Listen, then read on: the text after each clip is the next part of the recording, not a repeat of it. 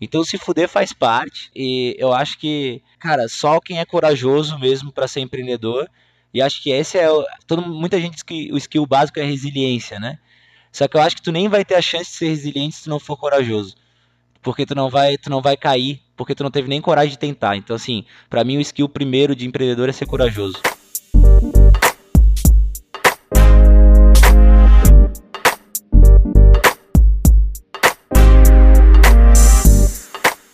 Olá pessoas, sejam bem-vindos ao Hungry and Foolish. Se você está nos ouvindo, você é um jovem faminto por crescimento pessoal e profissional. O objetivo desse podcast é te ajudar trazendo conversas com profissionais fodas no que fazem para compartilhar tanto histórias pessoais quanto ideias e conceitos práticos que você pode aplicar na sua própria carreira. Eu sou o host Matheus Carvalho e quem está comigo aqui hoje é o Theo Orozco, CEO e fundador da Exact Sales. O Theo iniciou a carreira profissional ali com duas graduações em paralelo em design e administração.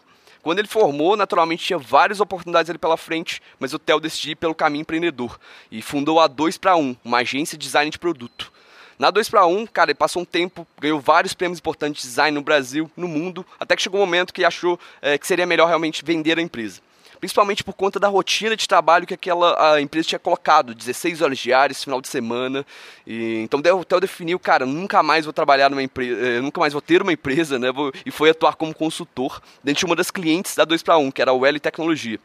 Mas mesmo já tendo tomado essa decisão de nunca mais empreender, já era tarde demais.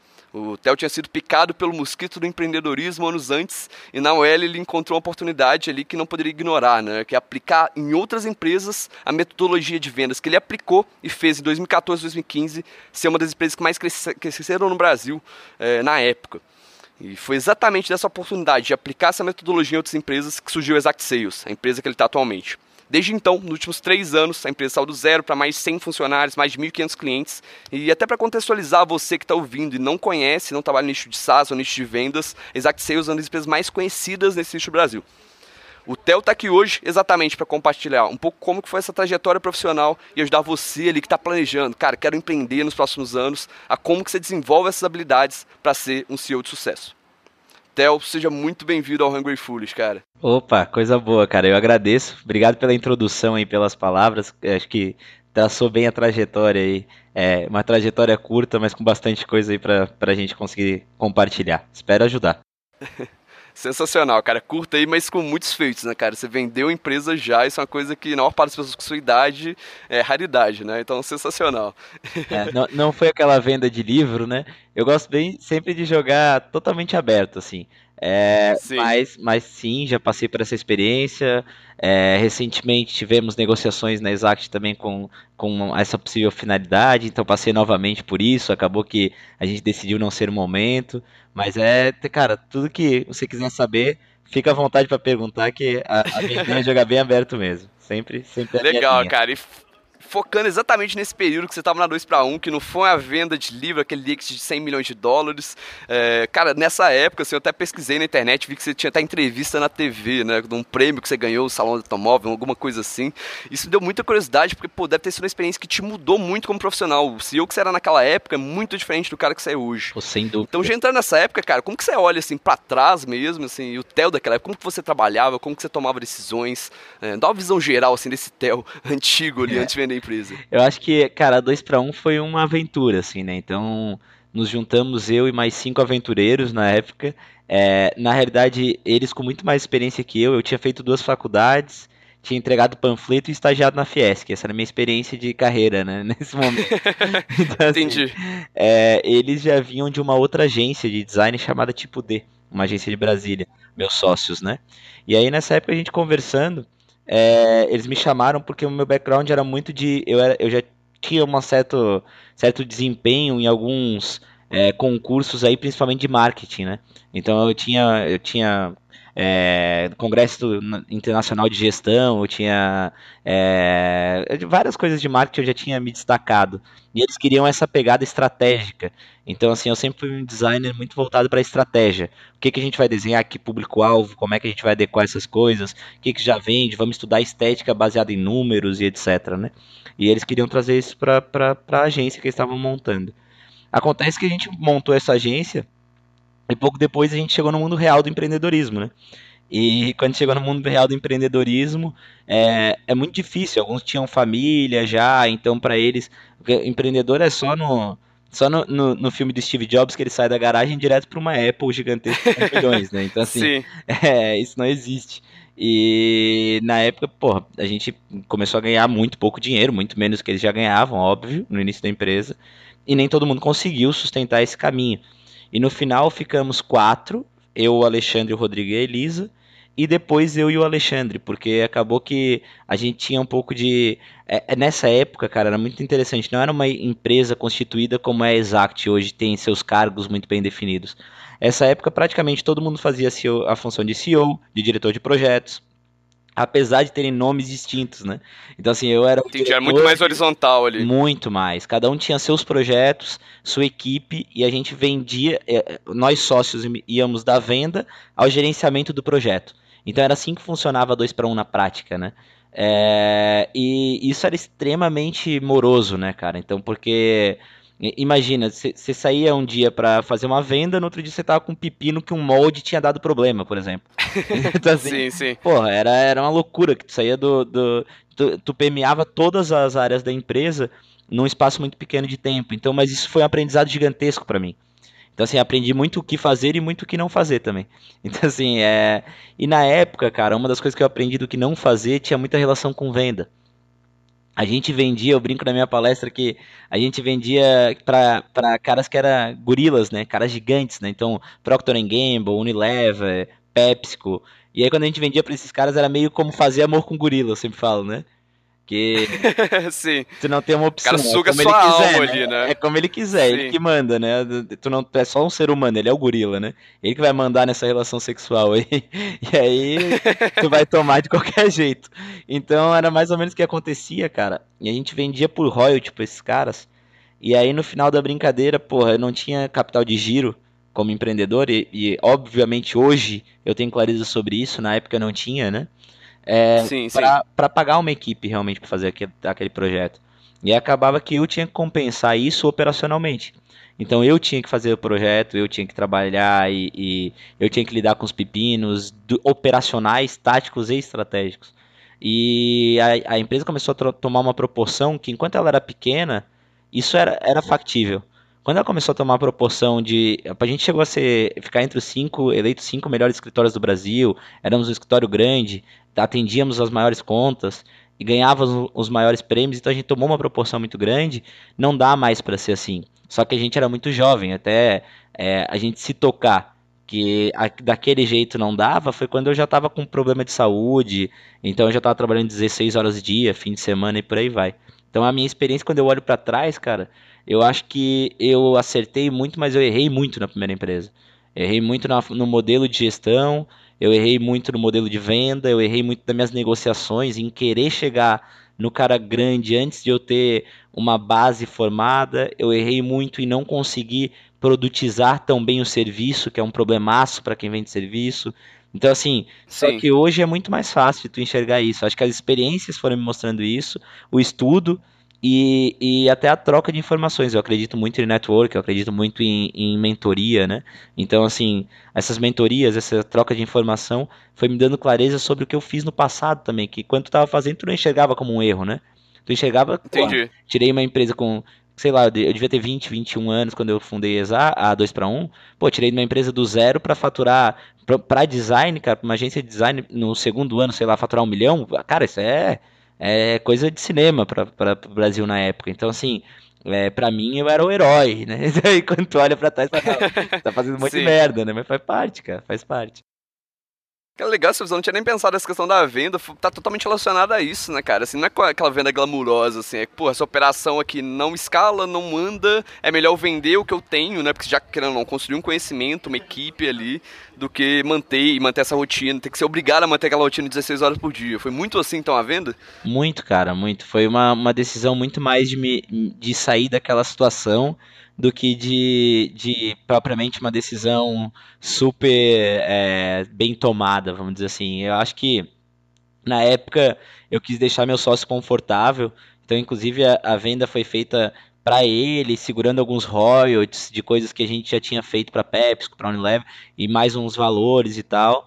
mas muito para que também não trazer alguém novo para a operação, porque ele também estava ele tava esgotado com a operação e ele precisou também dar um, um restart nessa operação, mas eu não estava. A gente chegou a essa decisão. A venda foi mais ou menos isso. A gente chegou e olhou assim, cara, temos uma puta empresa, temos nome, é, ganhamos os maiores prêmios, oito vezes o maior prêmio de design do Brasil, uma vez o maior prêmio de design do mundo, de design automotivo.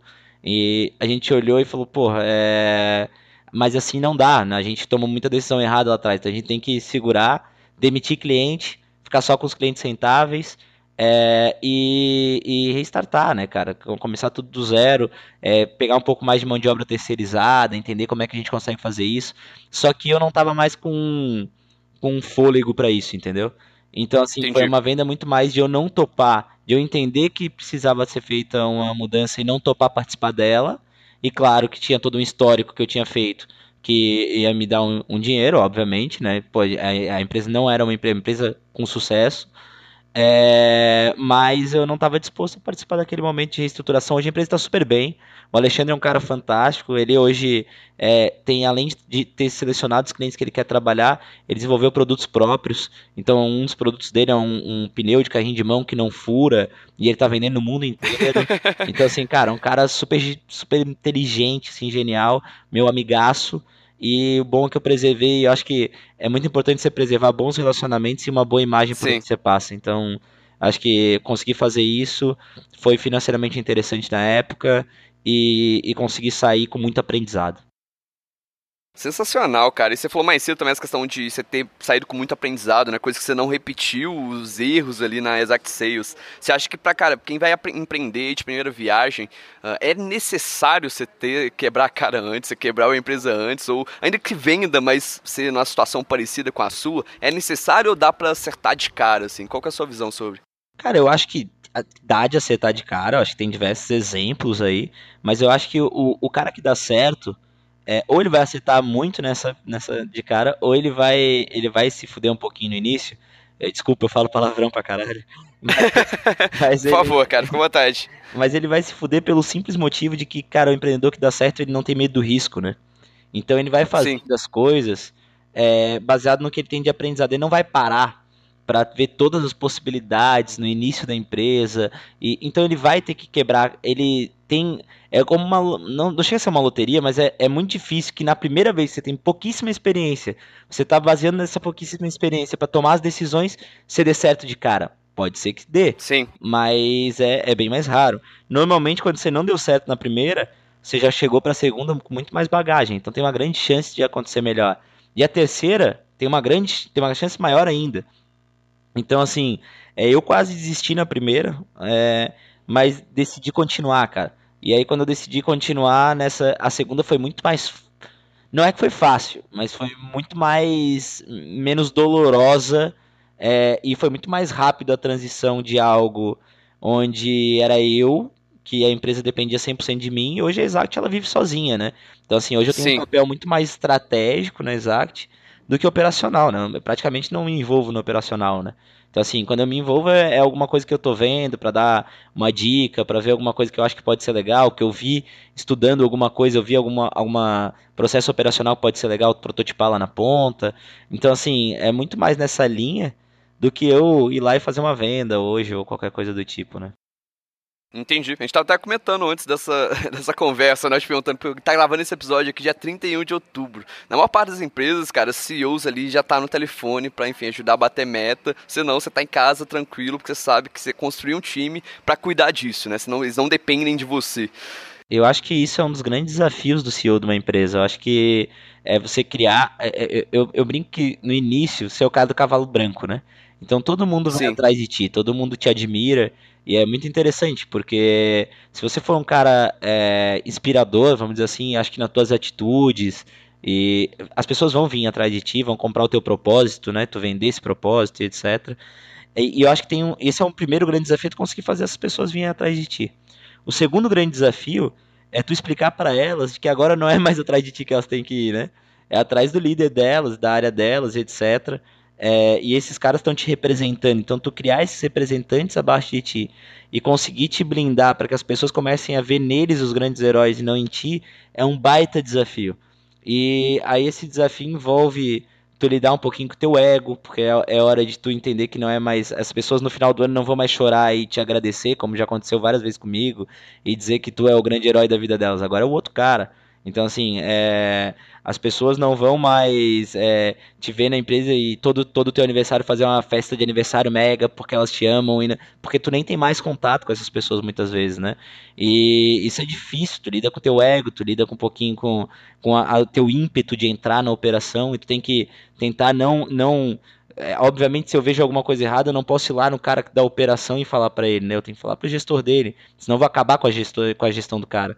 Então, isso é esse ímpeto é muito difícil de lidar. E, só que eu fui aprendendo muito isso, acho que com bons mentores e, e, e, acho que muito na prática também eu formei.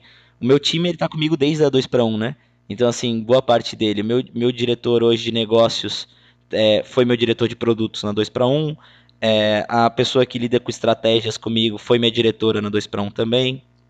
O cara que é meu diretor de, de relacionamento trabalhou comigo na 2 para 1 também. Então eu, eu, venho desde lá, a gente vem aprendendo juntos. Eu acho que é, para o CEO de primeira jornada, ou segunda jornada, essa humildade de dizer, olha, a gente está aprendendo junto, me ensina que eu vou tentar te ensinar aquilo que eu aprender também. Eu acho que isso é fundamental. Então, assim, eu sempre tive isso com com os líderes que eu elegi. Eu elegi cinco grandes líderes, tem alguns abaixo deles ainda que. Mas os cinco são a minha cúpula, vamos dizer assim. E com eles eu tenho um relacionamento muito de aprendizado mútuo, assim. Então eles me ensinam e eu ensino eles o tempo inteiro. A gente tá aprendendo junto. Que foda, cara, esse ponto da humildade, do ego, coisas que eu nunca tinha pensado, até porque essa posição de seu é bem solitária, não tem ninguém do seu lado, né? Esses cinco aí que são a sua cúpula, eles meio que têm uns aos outros ali, no sentido que os caras estão mais ou menos no mesmo nível. CEO meio que é um só, tem você e o Felipe, né? Que é co-founder também e tudo. Mas é uma posição muito mais solitária nesse ponto também, né, cara? É, o Felipe foi um grande acerto, né, na, na, na, Exact, assim, quando eu fundei a Exact, eu sabia que eu precisava de alguém técnico, e que batesse o, o, modo de enxergar as coisas com o meu, assim, eu sou um cara muito caxias, né, eu sou um cara muito, assim, é, é muito números e, e, eu precisava de alguém um pouco mais, é, que fosse um pouco mais, menos direto, eu sou um cara muito direto, então é, eu, eu acho que eu acertei muito quando eu trouxe ele, e, e quando eu trouxe a minha ideia para trazer ele, cara, eu trouxe ele, ele era diretor de uma empresa é, desenvolvedor, desenvolvedor lá, né? E ganhava muito bem, e eu tinha que trazer ele a zero reais, né? Que, é o que eu tinha para pagar ele na época. Então, assim, é, Sim. eu convenci ele com a venda do meu propósito, do propósito, daquilo que eu enxergava de possibilidade, e eu convenci ele com, com a metade da empresa, né? Então, assim, e eu, eu, muita gente me pergunta, porra, você acha que foi certo? Eu acho que eu nunca acertei tanto. E aí eu trouxe o Felipe, e aí a gente teve negociações com fundo de investimento, etc. E a última coisa que a gente teve de grande discussão com o nosso conselho, com os fundos e etc. E os, a gente teve sorte de ter boas escolhas no fundo de investimento também de anjo. A gente conseguiu negociar com eles é, para conseguir fazer com que eles dessem parte do, do equity deles para esses caras que são a minha cúpula. Então hoje são sócios meus. Então hoje a Exact, claro, numa proporção menor, mas hoje esses caras que foram muito importantes, eles são sócios da Exact também.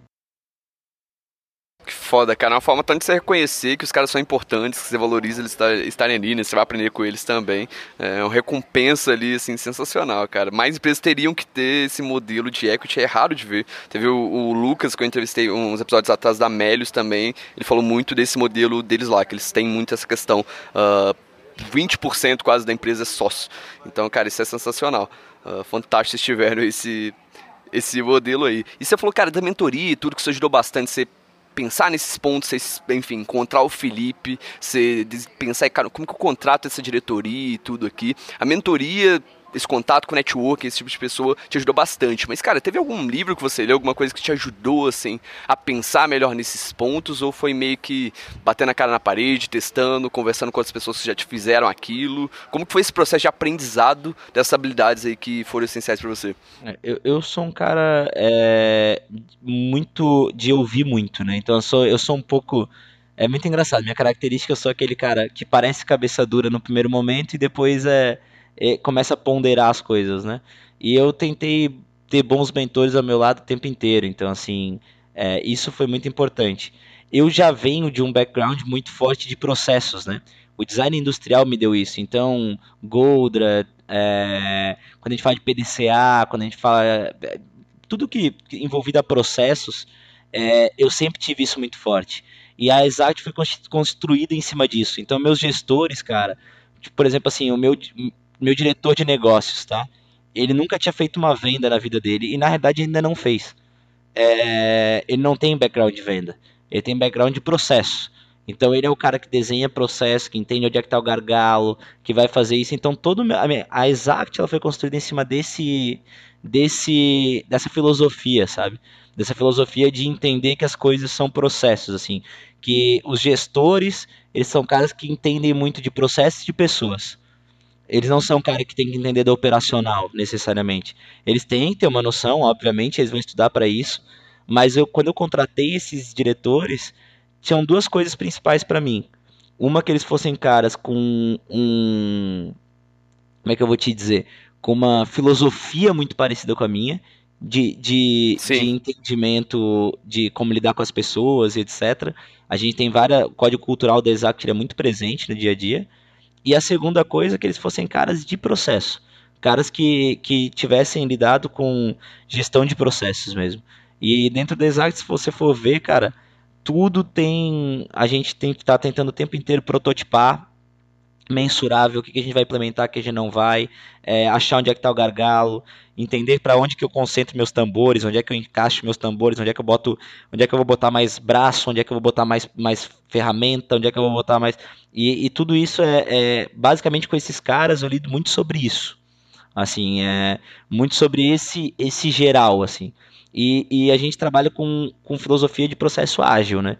Então, assim, para a gente, é, um, uma, um protótipo de um processo ele tem que ser feito em uma semana e olhe lá. Então, é, é, caras, eu precisava de caras com essa filosofia e foi isso que eu fui buscar quando eu montei essa.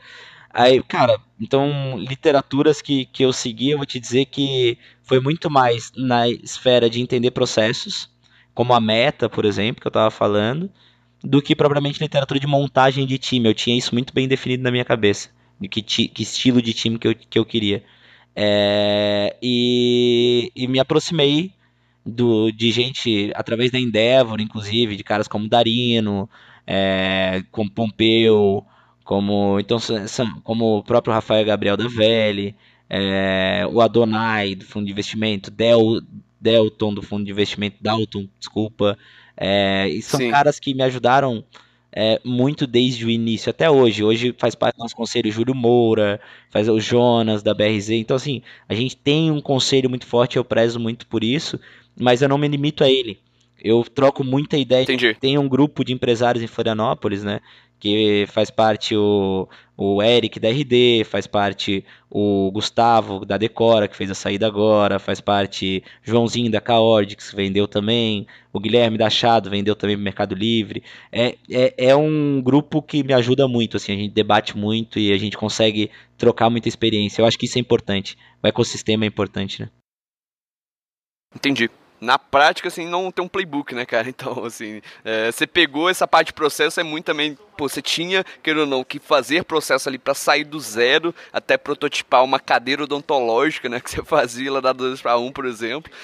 É, então você pegou e aplicou isso no modelo de gestão também. Foi mais ou menos nessa linha. E na 2 para 1 a gente lidava com o quê? Eram, eram projetos que entravam eram super curtos, né? Então, assim, eu tenho três meses para criar estratégia, posicionar, desenhar e preparar para produção uma cadeira odontológica, como você falou. E aí depois, Sim. então eu tenho que fazer um projeto muito bem desenhado e acompanhar muito bem. E lá na ponta, eu tenho que entender o processo produtivo inteiro da cadeira odontológica para poder desenhar lá atrás. Então tem uma engenharia reversa, né? Então isso, isso, isso me deu um background de processo muito forte. Que foram, na, acho que na 2 para 1 deve ter sido, sei lá, mais de, de 100 projetos, não sei. Então, assim, quando a gente faz isso, a gente vai. Acaba que vira um, um conhecimento teu, né? Caralho, caralho, isso foi muito parte da sua transição ali de técnico para gestão também. Pegar essa parte técnica ali, pô, como que eu aplico essa mesma coisa que serviu para fazer uma cadeira odontológica, se fazer uma moto elétrica, ou enfim, qualquer coisa do tipo, para gerir um time. Muito foda isso. E eu acho, que, eu acho que tem um pouco assim, sabe, eu vejo que tem alguns empreendedores que eles são. Eu, eu, hoje eu tenho felicidade porque eu gosto, tá? De, de mentorar muitas empresas, né? Até tive a felicidade de sair entre os 10 é, melhores mentores esse ano aí. É, e, Legal. E, eu gosto mesmo, porque eu, eu vivo realidades diferentes da minha, né? Quando eu tô mentorando. E o que eu vejo, cara, é que às vezes tem, tem empreendedores que são muito preocupados com métricas, e eu tenho preocupação com métrica, óbvio, né? Mas elas são métricas tão de longo prazo, ou tão, eles estão olhando para coisas tão lá na frente que eles não estão conseguindo resolver as coisas do dia a dia deles. Então, assim, acho que você tem um. Você parte muito de um operacional para um tático estratégico quando a empresa cresce. E aí, quando tu chega na estratégia, tu começa a ver algumas coisas e mesmo assim tem os períodos de transição. Você não começa uma empresa olhando para alguns tipos de métrica como, como algumas empresas vêm mostrar. Você começa a empresa resolvendo o problema do cliente. Entendeu? Então você começa o, o, a empresa certificando de que o teu produto resolve o problema do cliente depois que tu consegue escalar a venda. Então, assim, é assim que se começa uma empresa, se pagando. Então, é, as pessoas elas estão a moda da startup, ela, às vezes, ela é muito boa para algumas coisas e às vezes, na minha opinião, né, ela acaba antecipando algumas coisas, sabe? Há empresas muito pequenas, muito embrionárias, querendo ter métricas de empresas estabelecidas, assim. Então, eu acho isso super perigoso. Eu acho que no início você conta, você conta muito com o, o, o teu aprendizado, a tua carga de aprendizado, a, teu, o teu, é, é a tua aptidão por risco, porque isso é extremamente necessário para começar uma, uma startup. É, e muito com o teu network, muito de te cercar de pessoas certas e tomar decisões, cara. Então, assim, ser firme nas decisões e, e ouvir as pessoas e, e fazer a coisa acontecer muito rápido. Velocidade. Acho que timing é a palavra-chave para uma startup dar certo, sabe? Então, assim, o tempo de botar as coisas no, no lugar certo. Foda, cara, essa parte de risco e timing, assim, é bem importante. Até tomando essa questão das métricas também, que isso é bem interessante. Tem aquele caso clássico, né, de, pô, o cara acabou de abrir uma startup, vendeu para amigo e fala que o CAC dele é zero, né? Tem, já vi algumas startups desses, desses casos, assim, ah, acho que já consegue mensurar esse tipo de coisa. Eu vou vender, às vezes o cara fala assim, eu pergunto, qual é o teu índice de conversão, cara? E o cara fala, ah, 50%. Eu falo, tá, tá, tá, alguma coisa tá errado, né? Vamos tentar entender. Seu primo é fácil, né? É, é. Aí, aí tu começa a entender, aí o cara deriva só de indicação. Aí eu falo, não, beleza, velho, indicação é uma puta arma, é ótimo, só que ela tem limite, chega uma hora que para e tu não consegue escalar só com ela, né? Então, assim, claro que a tua conversão é maior por indicação, mas o que, que tu vai fazer pra escalar a tua empresa, né? E, e aí, aí, o cara tá fazendo um plano, às vezes, é, e ele acha assim que porra, se eu converter 50% de quem me indica, então quando eu prospectar eu tenho que converter 50% também. Aí tu começa a olhar e fala, não, calma, cara, não é assim. E, ou, ou o cara quer. Eu acho muito engraçado que o cara tá olhando, eu, eu pego caras assim, ah não, meu, meu SDR, ou meu pré-vendedor, ele tá ficando muito tempo com o mesmo cara ao telefone. Aí eu falo pra ele, é mesmo, velho, quanto tempo? Ah, uma meia hora, 40 minutos. Eu falei, e aí, quanto tempo do dia dele ele tá ao telefone? Meia hora, 40 minutos. Eu falei, então, então não tem que te preocupar com isso, né? Então, tem que te preocupar Sim. e fazer ele conectar mais, né, cara? Mais pessoas, é, né? Sim. Então, assim, é, é entender? Você tá olhando para aquela métrica de que lá na frente ele vai ter que se preocupar, mas, cara, agora não é a hora, sabe? Tipo. Sim. E até pensando na questão de da sua própria autoavaliação, isso é um ponto muito chave, porque, pô, um vendedor, cara, se eu termino o mês vendendo X, batendo a minha meta, eu sei mais ou menos o que, que eu fiz para chegar nesse resultado. Uh, mesma coisa, sei lá, de um desenvolvedor qualquer que entregou o código que ele alinhou que entregar em determinado sprint ou qualquer coisa do tipo. Mas, cara, quando você é CEO, principalmente CEO que você está começando, você não tem essas clarezas de métrica, igual você falou. Mesmo no futuro, você também não tem essa clareza tão grande, porque tem muitas variáveis, variáveis envolvidas, né? Cara, como que você sabe, por exemplo, se você está sendo um CEO bom ou não? Sendo que não dá para você fazer um teste AB, não dá para pensar no exact sales em que o CEO é o Felipe, você é o CTO, por exemplo, ou qualquer outro cenário, pra você avaliar qual que seria o melhor. Assim, não tendo essa possibilidade, cara, como que você pensa em, pô, tô sendo CEO bom, não tô. Como que você faz essa própria autoavaliação? Eu acho que a minha autoavaliação é a seguinte, eu, eu traço as estratégias da empresa e elas derivam em, em, em KPIs é, macro. Então, a minha primeira avaliação é se eu estou conseguindo chegar nesses KPIs, mas ela é uma avaliação simples, né? Ela é muito simplória quando tu fala isso. Então, quando eu não estou chegando nesses KPIs, é, o que, que, eu tenho que começar a entender é o que, que quais são as estratégias que estão sendo feitas que me levam a acreditar que eu vou chegar nesses KPIs. Então, assim, como é que está a evolução? Eu penso que quando tu não bate uma meta, tu estabeleceu uma meta e tu não bate, tu tem que estar tá olhando se tu está evoluindo. Se tu estiver evoluindo, talvez tu esteja no caminho. Depende do teu nível de evolução que tu quer, tua velocidade que tu tá almejando. Se tu não estiver evoluindo, provavelmente está na hora de tu te reinventar e alguma coisa tu tá falhando entre a estratégia e a tática, né? Que é onde o CEO está posicionado, basicamente, né? Provavelmente as táticas que tu derivou a partir da estratégia não eram as adequadas, talvez. E eu, acho que não atingir a, o, o, o, a meta é, não quer dizer que a tua tática está errada. Né? O que tu tem que avaliar é se o quanto tu progrediu a partir daqui, quanto tu entendeu por que, que tu não está atingindo. Então, assim, tu não atingiu uma meta de churn, por exemplo, de perda de cliente, né? É, ah, eu perdi mais cliente que eu gostaria. Tá, mas o que que derivou essa perda de cliente? E o que que tu vai fazer para corrigir isso? Se tu não souber responder isso, provavelmente tu é um CEO ruim. Então, assim, tu tá com algum problema.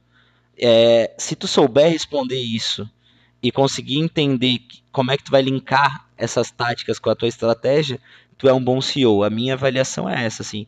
Eu acho que o CEO ele tá muito nessa camada de conseguir olhar para o planejamento estratégico, é, cuidar de questões estratégicas, representar a empresa como um todo e conseguir conduzir para soluções táticas. Isso já como eu estou hoje, né? No início, o Sim. bom CEO é o que faz tudo, né?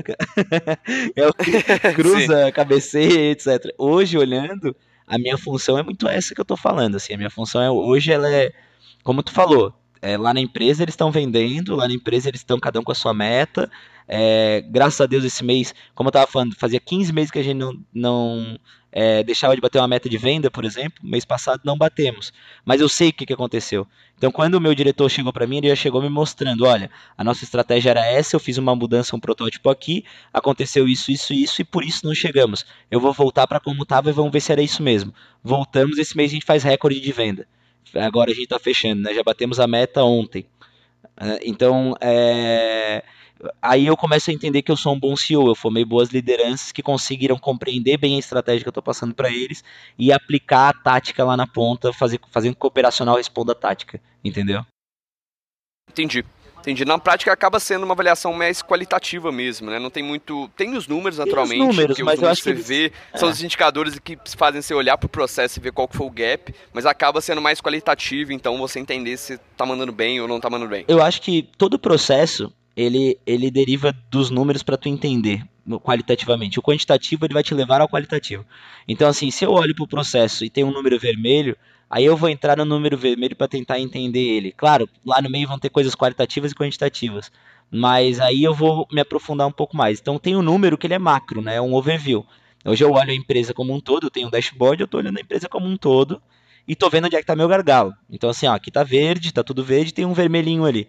Esse vermelhinho, se eu não tiver muito controle sobre o que está acontecendo ali, se eu não tiver muito claro para onde que está caminhando, o que está acontecendo que está levando ao vermelhinho. É, se eu não se eu não tiver, quando eu digo é, se o meu diretor não trouxer isso muito claro e muito alinhado, se não tiver muito conectado com as diretrizes estratégicas que a gente está pensando, eu tenho problema. Daí eu estou tendo uma, uma gestão que eu acho que não é tão interessante. Entendi. E nessa trajetória aí, Théo, desses últimos três anos, chegou um momento que você, cara, você olhou assim, tem alguns indicadores do vermelho, não sabia entender exatamente, enfim, o que estava causando aquilo, aqueles momentos que é natural acontecer, né? Talvez na época que você estava chutando e cabeceando ainda, que você falou, cara, por que, que eu estou fazendo aqui, assim, que você teve algum tipo de dúvida, se aquilo ia para frente, se é conseguir produtizar o seu serviço, é, que era metodologia lá no início. Você teve momentos assim, cara? Eu acho que eu tive muito na, na 2 para 1, mas na Exact, cara, tem, tem uma a Exact tem uma característica que ela ela performou seus planejamentos sempre muito acima do planejamento, né? E, e ela cresceu numa velocidade absurda, né? Então, o, as minhas métricas, quando tiveram no negativo, foram muito rápidas. Então, assim, eu tive um, dois meses de métrica negativa, a gente já, tá, já tinha entendido e já tá vendo. Porque a gente desenhou processos muito desde o início, sabe? É claro que tem, tem processo quando você cresce muito rápido, é que nem criança quando cresce rápido, né? Dói joelho, né? Então tu tem dores de crescimento, né? Então assim, ah, o braço fica maior que o outro, tu esbarra em algumas coisas, isso aí acontece. Mas assim, eu acho que a gente sempre teve muita consciência do que estava acontecendo. Mas e, e, a gente já prevê hoje na Exact, cara, que não vai bater uma meta com uma certa antecedência, sabe? Então a gente já tá olhando e vendo, olha, eu tô batendo hoje, mas aquela métricazinha de início lá de start tá muito ruim. Então isso vai me dar problema lá na ponta, sabe? A gente conseguiu na Exact formar isso muito rápido. E, e os resultados vieram sempre muito fortes, né? Então a Exact é uma empresa que nos primeiros 10 meses faturou 1,8 milhões. É, o, o, no terceiro ano dela de operação, ela já estava em, em, em 6,9 milhões de, de faturamento. Então, pô, é muito rápido, sabe, para quem é software, né? E, Entendi. E, então, assim, a gente sempre cravou muito as coisas. Agora, na 2 para 1, cara, na 2 para 1 eu me perguntei isso, eu acho que 90% do tempo que eu tava lá. É, esse foi o meu grande aprendizado, sabe? Isso que não, isso que não me deixava dormir, entendeu? É, é não Entendi. saber o quão. O que, cara, é, é não ter segurança daquilo que eu tava fazendo, sabe? Então eu fazia, mas não tinha a menor segurança daquilo que eu tava fazendo. Eu olhava e falava, puta, eu não tinha um conselho na 2 para 1. Conselho, cara, muita gente avalia um conselho como uma coisa ruim. para mim é a melhor coisa que tem, cara. Eu fico nervoso, às vezes, para apresentar para conselho quando o número não tá tão bom, alguma coisa assim, mas é a melhor coisa do mundo, porque aquilo te faz estar tá olhando o tempo inteiro, pessoas de fora te ajudando o tempo inteiro, e, e eu acho que isso, cara, eu se eu tenho um, faz um conselho na tua empresa do dia 1, um, convida teu pai para ser o conselheiro, se for o caso. Mas dia 1 um, tu tem que ter um conselho, cara.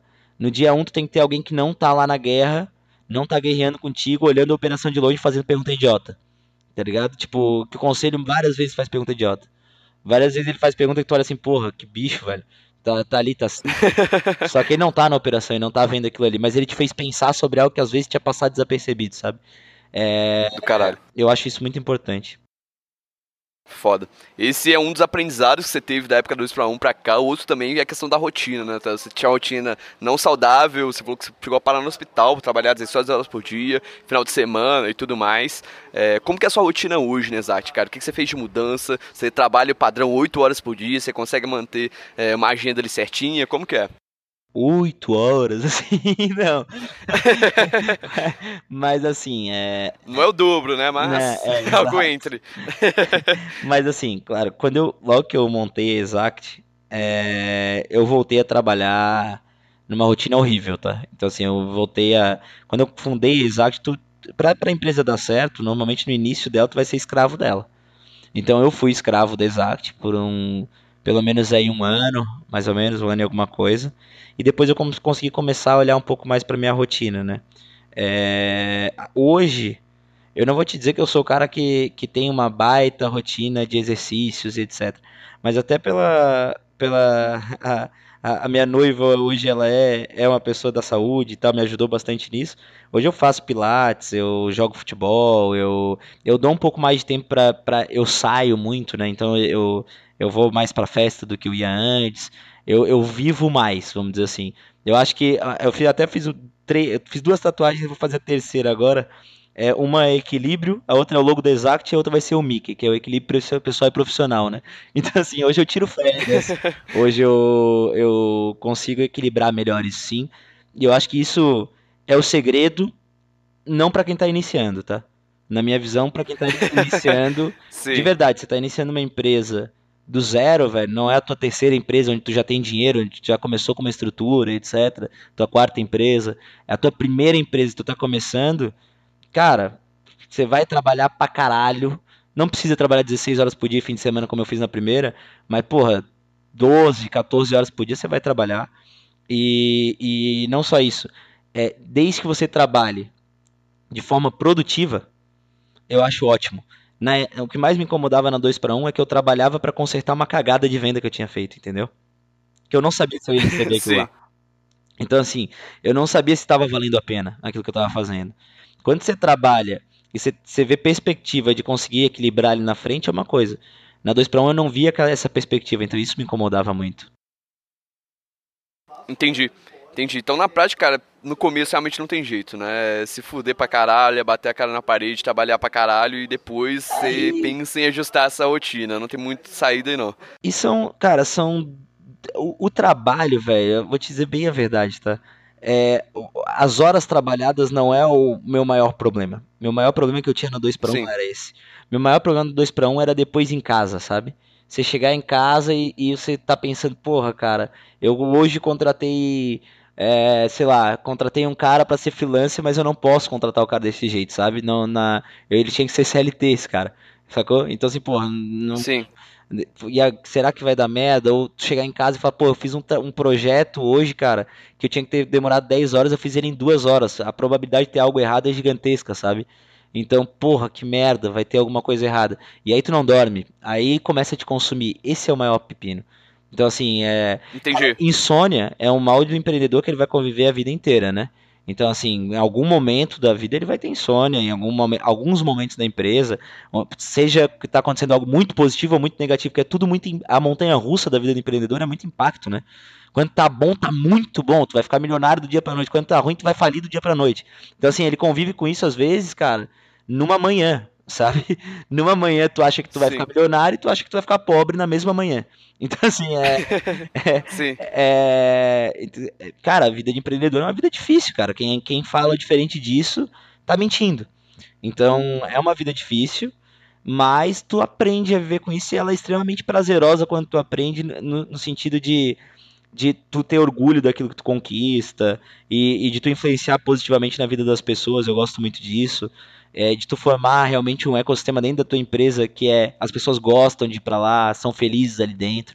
Eu acho que tudo isso conta muito é, depois como vitória, sabe?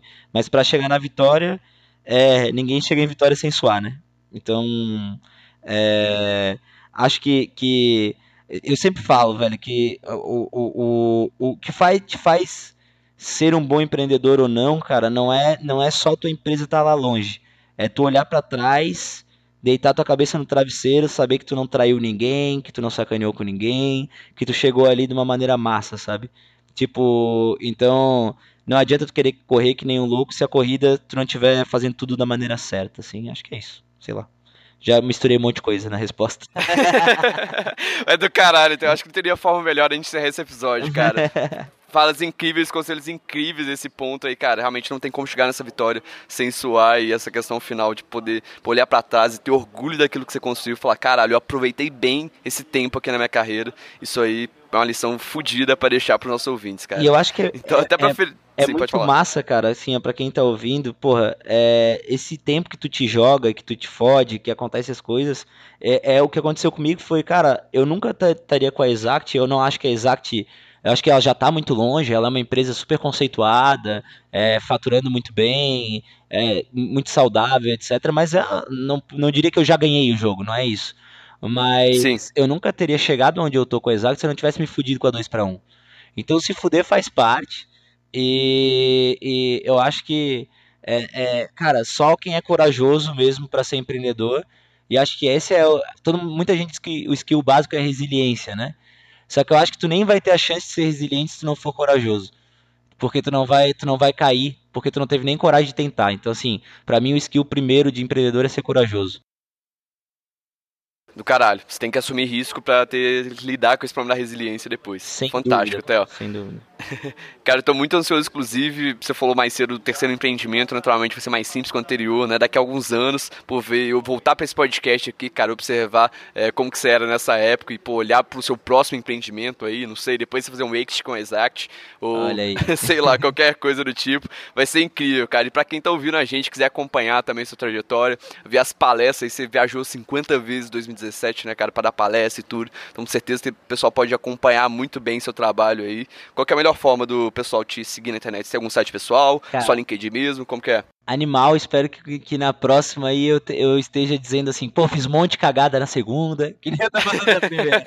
quiser... Falei bosta no podcast, é, qualquer coisa do tipo. Exatamente, eu adoro isso, velho. Eu acho que é a, a, as certezas que eu tinha na 2 para 1, um, eu dou risada delas hoje, né? E é isso aí, isso é sinal que a gente evoluiu. então, assim, é... Eu, eu, quem quiser me acompanhar, cara, é, eu posto muita coisa no LinkedIn. Então, assim, sempre até o Orosco, meu LinkedIn, pode me adicionar lá, trocar ideia, comentar nos, nas postagens. Eu posto muita coisa sobre empreendedorismo e sobre vendas, né? Ah, Instagram, Facebook é totalmente aberto. Instagram é mais a minha vida pessoal. Facebook é onde eu sou polêmico. então, assim, eu, eu, sou um cara meio polêmico em alguns aspectos. É, cara, a, a, a, Exact tem um blog super bacana.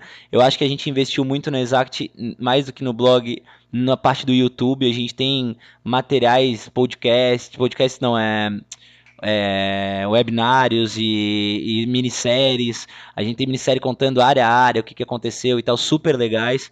É, quem quiser acompanhar por lá tem muito da trajetória da Exact também e muito do que a gente está vivendo no dia a dia. Então é, vai ser um prazer, fica à vontade para interagir. A Exact está sempre de portas abertas. E eu acho que parabéns também pelo podcast e parabéns para vocês da Rock, porque eu sou fã de vocês também. E muito bacana estar tá participando do podcast.